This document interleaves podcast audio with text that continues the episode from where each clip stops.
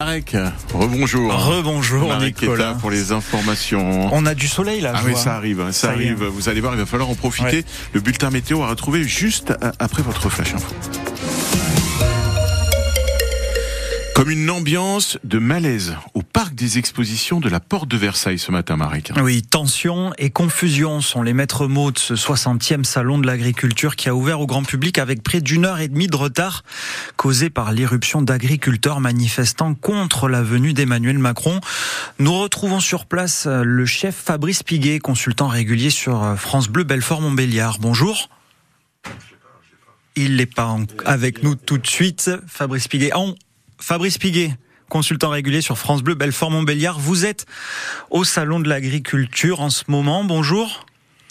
Oui, bonjour. Bah oui, nous sommes au salon de l'agriculture depuis ce matin. Euh, je vous cache pas que ça a été un peu un peu compliqué pour arriver sur le salon. Voilà, c'est ça. Ça y est, le salon est ouvert en tout cas. Vous le confirmez. Euh, Peut-être un petit mot sur la matinée. Ça, ça a été mouvementé donc. hein.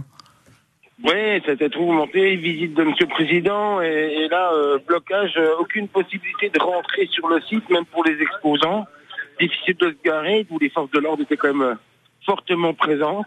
Et euh, le, au public, ça c'est vraiment, on a, ça a été ouvert à 10h15. euh, Nous, on l'a pu arriver vers 9h15 en fin de compte.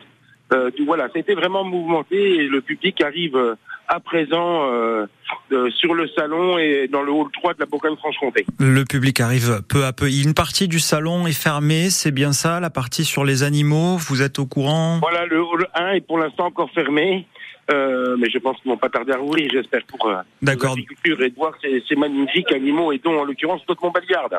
Dans Montbéliard. Alors, le calme est-il revenu? Vous, vous le confirmez? Comment ça se passe au stand euh, Bourgogne-Franche-Comté? Les gens commencent non, à arriver? Oui, oui, non, il n'y a aucun problème, une bonne ambiance, etc. Et on voit pas du tout d'aminosité euh, vis-à-vis. euh, on a déjà croisé quelques agriculteurs, bien sûr qu'on les- on soutient nos agriculteurs euh, vis-à-vis des difficultés en termes de, de production et du prix de vente. hein, ça, on peut tout à fait l'entendre, mais dans la bonne ambiance. Et puis, euh, on est là pour quand même faire la fête des agriculteurs et des beaux produits. Bon, un petit mot sur, sur la Bourgogne-Franche-Comté. Elle est bien représentée cette année? Oui, on est bien représenté, oui, tout à fait. Alors là, sur le, stand, on a euh, Johan Britt qui est un, un torréfacteur euh, qui fait des magnifiques produits. On a Saint-Martin qui nous fait aussi un, un vinaitre d'exception. On a une biscuiterie, on a euh, Renaudot, on a notre euh, Renaudot qui nous font des magnifiques saucisses de Montbéliard et Morteau qui a été trois fois euh, médaille d'or. Et puis on a aussi Barbier de, de- qu'on connaît bien sur euh, Pont de qui est là pour présenter ses produits. Merci Fabrice Piguet en direct euh, du Salon de l'Agriculture à Paris, chef cuisinier consultant de France Bleu, Belfort, Montbéliard. Vous l'évoquiez, une ambiance générale, ça y est, qui est, qui est bon enfant, qui est reparti, l'ambiance du Salon de l'Agriculture, mais ce n'a pas été le cas ce matin. Vous évoquiez la colère des agriculteurs. Emmanuel Macron en a rencontré, il a accepté de se livrer à un dialogue improvisé avec des représentants euh, de la FDSEA et de la coordination rurale, c'était tout à l'heure. La confrontation, ça ne produit rien. Je parle de très court terme. Il faut que le salon se passe bien parce que pour vos collègues, c'est parfois des mois, voire des années de boulot. Ils sont montés avec leurs bêtes, avec leur travail pour le montrer là. Je veux dire, non, ça tient pas qu'à moi. Non, non, non, non, attendez. Moi, je vais répondre, je vais m'engager. Moi, j'ai pas commencé et j'ai pas attendu la crise pour m'engager pour l'agriculture. On est d'accord Non, non, non, non, non, non, non. Non, mais c'est pas facile, c'est vrai. Je suis en train de dire juste, moi, je suis là, je me suis toujours engagé pour notre agriculture. Là, il y a de la colère, il y a des difficultés, je ne les mésestime pas. Le but, c'est qu'on en parle et qu'on apporte des réponses concrètes. Mais je dis, là, la priorité du moment, c'est que vos collègues puissent être relâchés, c'est que du coup, le calme soit là, et c'est que tout le monde permette que le salon s'ouvre, se tienne, que les familles puissent venir et que vos collègues puissent exposer. Ça, c'est la priorité du jour et de la semaine.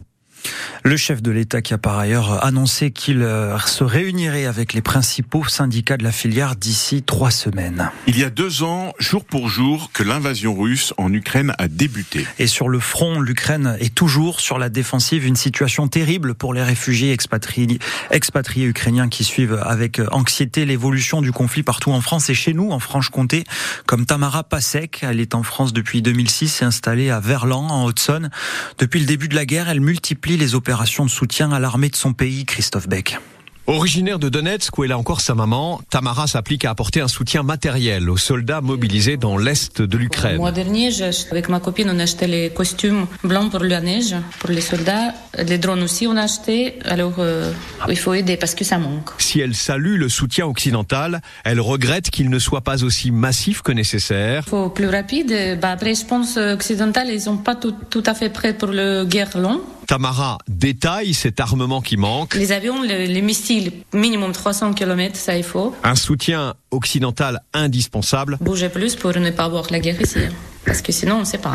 Notamment pour contenir les avancées russes. Juste ne pas laisser rentrer beaucoup les Russes chez nous. C'est ça déjà. Depuis sa maison de Verlan, en Haute-Saône, Tamara ne cache pas son activisme pour venir en aide à ses compatriotes.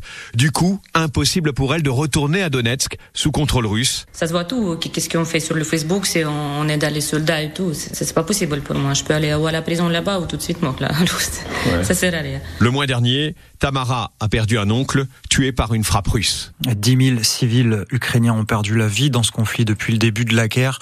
Nous vaincrons, a proclamé le président ukrainien Volodymyr Zelensky dans une vidéo publiée aujourd'hui à Belfort. Un rassemblement est prévu sur la place d'armes à 14h pour rendre hommage aux Ukrainiens à l'appel de l'association France-Ukraine Maïdan sans frontières. Scénario cruel à nouveau hier soir hein, pour le FC Sochaux-Montbéliard. Oui, privé de victoire en fin de match à nouveau un partout score final après l'égalisation de Martigues à la 85e minute, un peu comme contre le Red Star au début du mois.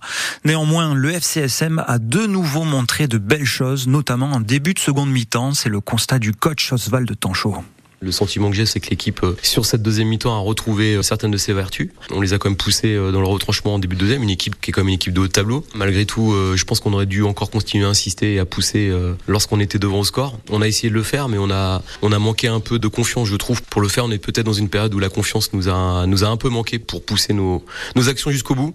On a de la maîtrise, on a des mouvements qui sont intéressants. Et puis, on a eu deux, trois joueurs dans notre équipe qui, me semble, ont manqué un peu de confiance, ont joué négativement, ont joué des passes vers l'arrière, à des moments où on avait la possibilité de trouver les décalages. Malgré tout, même sur la première mi-temps où on n'est pas euh, à notre niveau euh, des dernières semaines, on sent que notre équipe retrouve certaines de ses vertus sur les enchaînements, sur du jeu à 3. Il nous manquait par contre le dernier étage de la fusée, on va dire les 25-30 derniers mètres, et puis un peu de confiance sur les ressorties basses. Allez, Sochaux peut se rattraper dès mardi prochain avec un prochain rendez-vous contre Orléans, un match en retard que les Sochaliens n'avaient pas pu disputer en raison de la Coupe de France. En handball ce soir, le Bob reçoit Thionville partir de 20h30 au gymnase du Phare.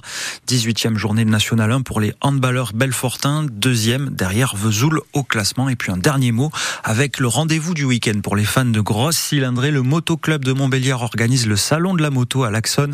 C'est ouvert de 14h à 19h aujourd'hui et de 10h à 18h demain. L'entrée est à 4 euros et c'est gratuit pour les moins de 10 ans.